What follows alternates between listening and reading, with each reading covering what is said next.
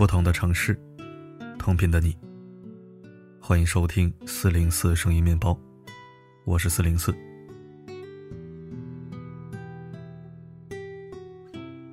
在湖北，一个化名小芳的女人，被丈夫砍杀十九刀后，永远离开了这个世界。而在此之前的半年，她就仿佛预知到了自己的命运，提前写好了遗书。遗书内容很简单，把全部遗产留给母亲，把骨灰埋葬在水库旁的山顶上，越高越深越好。埋得越高，则人迹罕至；埋得越深，则与世隔绝。假如一个人去世之后，真的还有灵魂，那么小芳的灵魂，终于得到了久违的清净。小芳生于一九八四年，是全家最小的女儿。她读过大专，毕业后在广东打工，直到二零一四年回到老家。那年她三十岁，是很多人眼中的老姑娘，大家催她结婚。一个男人上门提亲，毫不客气地告诉她：“年龄这么大，婚事不能再拖了，别太挑剔。”他把自己三十三岁的外甥于虎介绍给小芳。小芳对于虎并不满意，但考虑到自己年龄大了，再加上父母催促，以及旁人都说于虎看起来挺老实，刚认识三个月，他就和于虎结了婚。小芳经济条件比较好，出了八九万。于虎出了一两万，两人合伙凑首付，贷款买了一套房子。一个原本生活无忧的女孩，自此走进婚姻殿堂。可婚后，小芳对于虎越来越失望。他从不做家务，也不肯交家用，紧紧握着工资，在他洗菜做饭的时候袖手旁观。尤其结婚两年，小芳连生了两个女儿后。于虎对小芳拳打脚踢。疫情之前，人们常看到小芳鼻青脸肿，却还在坚持送快递，养家赚钱。送快递的三轮车上，搭着小小的塑料棚，安顿着他的女儿。活的，不如一个单亲妈妈。疫情期间，小芳只能待在家里，邻居们时常听到她家传来女子的惨叫。和咚咚撞墙的声音。据小芳的姐姐说，她二月份收到过小芳的视频。视频中，小芳哭着告诉她：“于虎把我的衣服扒光，抓着我的头往墙上撞，我被打的实在受不了了。”即便按照最挑剔的键盘侠的眼光来看，小芳也算得上是一个完美的受害者。她不拜金，婚房出资一大半。她经济独立，拼命赚钱养活女儿。她也没有忍气吞声，家暴之后曾多次想办法求助。最初他求助娘家，娘家人会把于虎责骂一顿，他的二哥还亲自去于虎家追责。于虎写下保证书，说以后好好过日子，不再打人。后来，他尝试报警。于虎当着警察的面下跪认错，保证再也不会动手。可是这张轻飘飘的保证书和几次下跪认错，怎么可能成为小芳的护身符呢？于虎的家暴只有变本加厉，小芳只好起诉离婚。她要的不多，只想拿回那套自己出资了一大半的房子。测量房产的当天，于虎在电梯里拦住她。用斧子砍了十九刀，小芳面目全非，三天后抢救无效去世。于虎固然可恨，如今已被抓获，必将接受应有的制裁。可那些曾经催婚的人呢？他们像隐了身一样，没有一个站出来为小芳的婚姻买单。我很难理解催婚这回事儿。这就好比你包里有一笔钱，那本独属于你自己，旁人却围住你，七嘴八舌的劝说，你应该去救助贫困儿童，你应该拿来买房，你应该用它去国外旅行，增长见识。不用你争辩什么，恐怕他们自己都会觉得越界，说不出口。奇怪的是，到了催婚这件事上，越界感就不存在了。你有一段大好人生，那本独属于你自己，旁人却围住了你，七嘴八舌劝你：你为什么还不结婚？是眼光太高了吧？差不多就行了，跟谁结婚都一样。再不结婚，你就要变成大龄剩女了，连爹妈都跟着丢脸。明明是你的后半生，他们却像在说自己的后半生，慷慨的打折促销、特价处理，顺带向过往人群喊几声吆喝。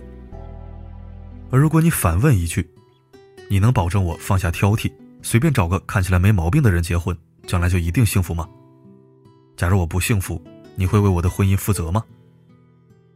他们只会嘻嘻哈哈，说几句吉利话，鼓励你相信自己的运气。大胆把赌注压上去，不负责任的催婚，等于在催命。因为他在你本该慎重选择的时候，用毫无根据的议论声，拉拉扯扯，帮你在人生大事上按下了手印，连给你擦亮眼睛的机会都没有，更没打算为你承担任何后果。一个朋友回家，邻居问他。年纪不小了，眼光不能太高。什么时候带回来一个给我们瞧瞧？朋友说话也直，问他：“我结不结婚跟你有什么关系啊？”邻居笑了，解释：“这不闲聊吗？随口说两句。”我相信这是真心话。在那个邻居看来，你结不结婚真的跟他没关系，而且你结婚生娃，他少不了要随份子，所以你不结才好呢。年年有热闹看，又不花钱。他随口催你结婚，不过是想表现一点为你好的意思。可他不知道的是，他的随口一说，和别人的随口一说加在一起，可能让一个年轻人的爸妈夜不能寐，看向孩子的眼神，又多了几分失望和焦躁，或者让这个年轻人为了满足别人的期待，放弃原则。稀里糊涂走进婚姻，也或许他不是不知道，他只是不在乎。据小芳的姐姐说，妹妹去世后，父母非常内疚，说如果当初没有给小芳太多压力，小芳也许就不会这么草率就嫁了。假如时间能够倒流，那个提亲的男人再次上门。对他们花朵一样的女儿指指点点，你年龄这么大，婚事不能再拖了，别太挑剔。他们一定也能意识到这是对女儿的羞辱，甚至把这个人赶出去吧。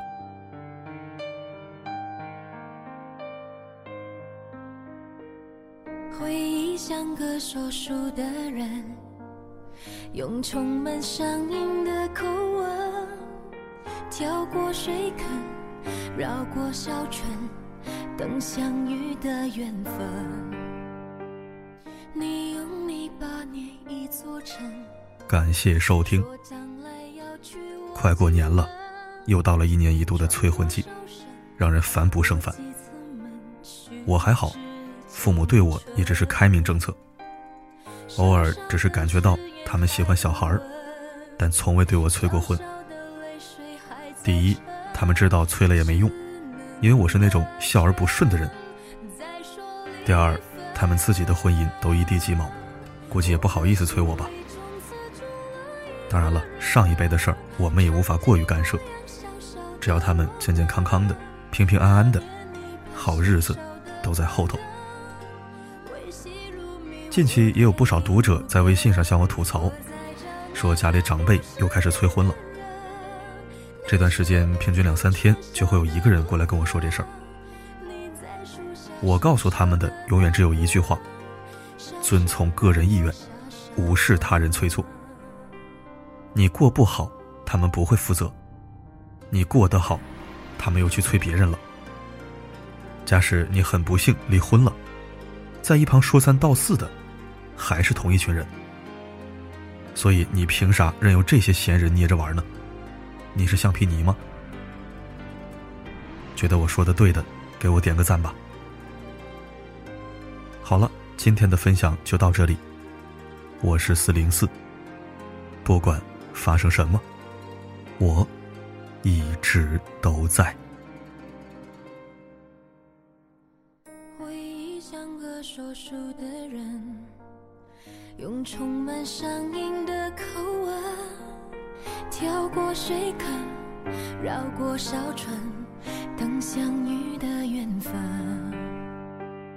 你用泥巴捏一座城，说将来要娶我进门，转多少身，过几次门，虚掷青春。小小的感动雨纷纷，小小的别扭惹人。疼，小小的人还不会问。我的心里从此住了一个人，曾经模样小小的我们，那年你摆小小的板凳，维系如迷，我也一路跟。我在找那个故事。小的部分。你在树下小小的打盹，小小的我傻傻的。